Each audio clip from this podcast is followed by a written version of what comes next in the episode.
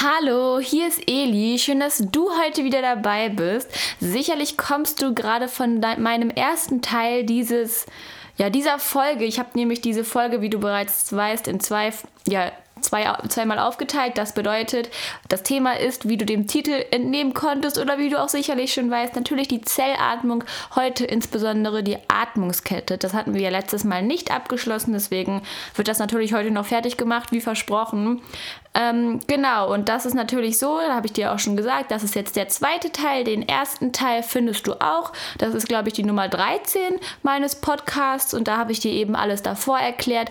Wie gesagt, ich habe es aber aufgeteilt, weil es einfach sonst zu kompliziert geworden wäre und weil du vielleicht auch mal ein kleines Päuschen brauchtest vom ganzen biologischen Zeug und deswegen heute erst die Atmungskette. Genau, da wieder als Tipp unbedingt, vielleicht hast du schon mal was von gehört, das wäre natürlich super, weil wenn du jetzt komplett komplett Frischeinsteiger bist, ähm, ja, das ist natürlich ein bisschen komplizierter, weil es einfach bestimmte Begriffe sind und so. Aber ähm, der zweite, viel wichtigere Tipp ist, ich kann mich hier nur wiederholen, leg dir eine Abbildung der Atmungskette beiseite, damit du wirklich genau weißt, wenn ich jetzt von etwas rede, wovon redet sie überhaupt, welchen Protein-Enzym-Komplex spricht sie gleich an, was weiß ich. Oder ähm, guck in den Link in meiner Beschreibung, da habe ich dir auch nochmal die Atmungskette aufgezeichnet. Da kannst du es dir natürlich auch angucken. Es ist wirklich sehr wichtig, dass du dir da so, so etwas Kleines beiseite legst. Das ist auf jeden Fall mein Tipp. Ich habe hier auch was liegen. Ich will nicht lügen, da hilft es mir auch besser beim Erklären. Aber ich würde auch mal sagen, wenn wir schon bei dem Wort erklären sind, starten wir direkt mal. Genau, heute soll es sich wirklich um die Atmungskette drehen. Oder da war es ja auch gerade so, dass wir beim Zitratzyklus aufgehört haben. Genau. Der Zitratzyklus hat sich wieder re regeneriert, da sind wir stehen geblieben, damit er immer, immer wieder vom Neuen ablaufen kann.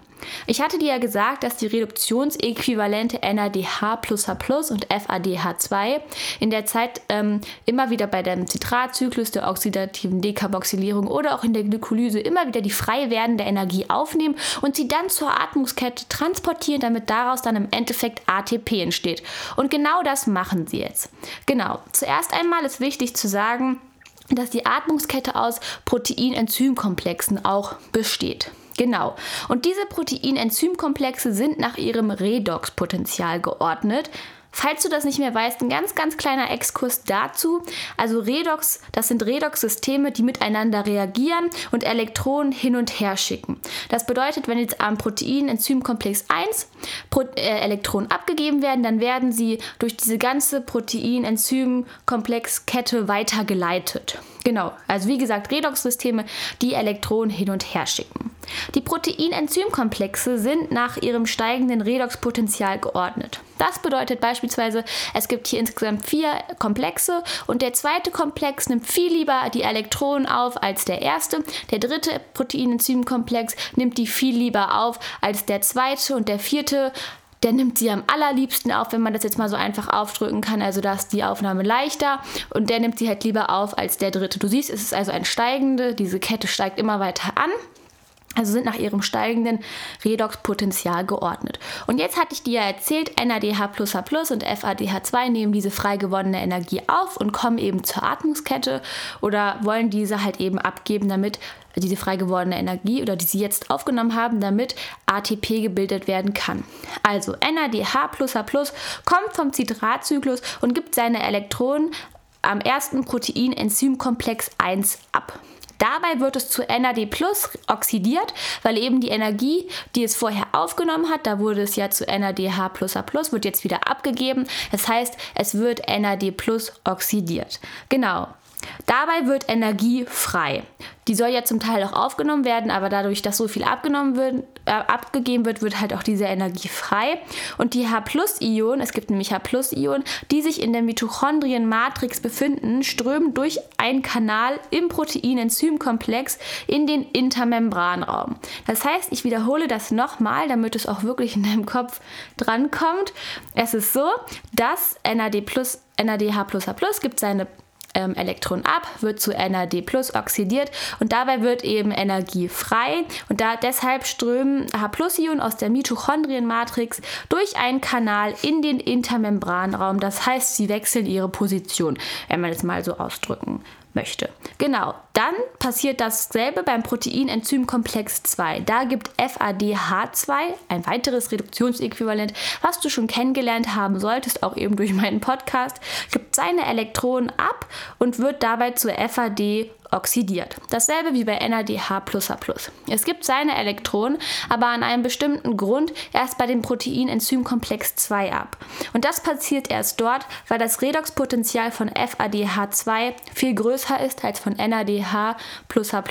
Das bedeutet, es gibt seine Elektronen viel lieber ab und da der zweite Proteinenzymkomplex, wie ich dir bereits erklärt habe, diese auch viel lieber aufnimmt, tut er das eben, tut FADH2 eben das erst da und gibt sie beim Proteinenzymkomplex 2 ab. Genau. Dadurch wird auch wieder Energie frei und wieder strömen H-Ionen aus der Mitochondrienmatrix in den Intermembranraum. Genau. Und das tun sie eben, wie schon gesagt, durch einen Kanal der Proteinenzymkomplexe.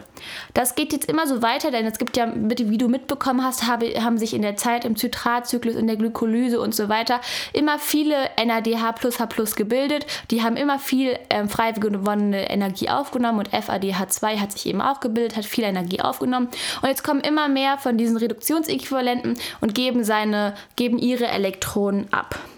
Genau. In dieser Zeit werden diese aufgenommenen Elektronen, also die von den Proteinenzymkomplexen ähm, aufgenommen wurden, werden weitergeleitet bis zum Ende sozusagen. Also beim letzten Enzymkomplex, das ist der vierte, werden sie in die Mitochondrienmatrix gebracht. Genau. Und dort binden sie sich dann mit H-Ionen. Ich hatte ja gesagt, die diffundieren derweil in den Intermembranraum. Es gibt aber noch ein paar wenige, die sich doch in der Mitochondrienmatrix befinden.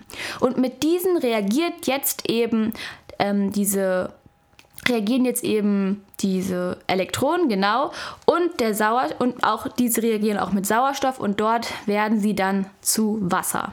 Genau. Dieses Wasser wird ausgeschieden im Endeffekt, das nennt man dann Entoxidation. So.